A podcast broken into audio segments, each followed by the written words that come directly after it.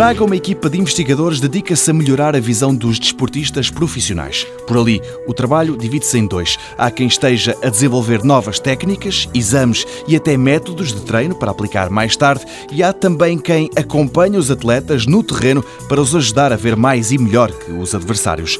Treinos que, diz o professor Jorge Jorge, variam conforme as necessidades. O treino que nós fazemos a um guarda-redes é completamente diferente do treino que fazemos a um avançado ou que fazemos a um remador é diferente de um jogador de ténis. Portanto, cada modalidade, cada posição específica, nós temos algumas atividades, alguns treinos diferentes para cada um.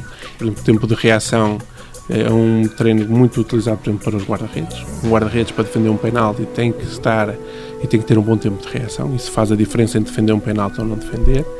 Por exemplo, no remo, o que nós temos que aplicar e treinar muito é a percepção periférica, porque o atleta está a remar de costas para a meta e tem que se aperceber que distância está, porque se ele se desloca a cabeça, perde a remada.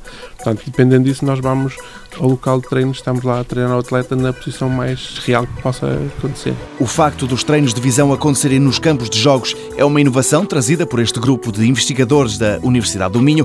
O professor Jorge Jorge explica como são os ensaios. Há equipamentos que temos e que podemos utilizar. Por exemplo, nós normalmente para treinar a precisão periférica usamos bolas de ténis bolas de ténis e o atleta tem que apanhar bolas de ténis sem estar a olhar para elas. Portanto, eles passam na periferia e o atleta tem que ser capaz de as interceptar. Os penaltis, o que é importantíssimo treinarmos num guarda-redes de futebol é o tempo de reação. Portanto, o que nós em Portugal temos é os treinadores e os preparadores físicos dizer ele adivinhou o lado da bola, aquilo não é propriamente adivinhar, é melhorar o tempo de reação. Se o atleta tem um tempo de reação de 200 milissegundos, consegue estar no sítio que a bola está. Se depois se consegue pôr a mão ou não, aí depende da velocidade que a bola vai, mas pelo menos estava lá no sítio certo e tem mais probabilidades de defender o, o penal. Mas não são só os jogadores que podem ficar a ganhar com uma visão mais apurada. Até a arbitragem, lembra o professor, se poderia ver livre de algumas polémicas. Um juiz de linha ou um, um árbitro assistente quando está a olhar para a linha do, dos avançados e dos defesas e está a bola longe e há um, um, fora de jogo, uma situação de fora de jogo, é humanamente impossível ele olhar para as duas coisas ao mesmo tempo.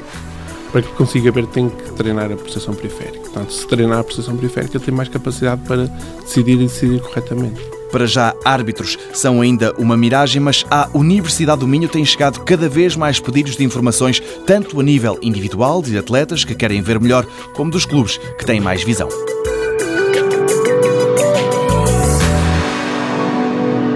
Mundo Novo, um programa do Concurso Nacional de Inovação BSTSF.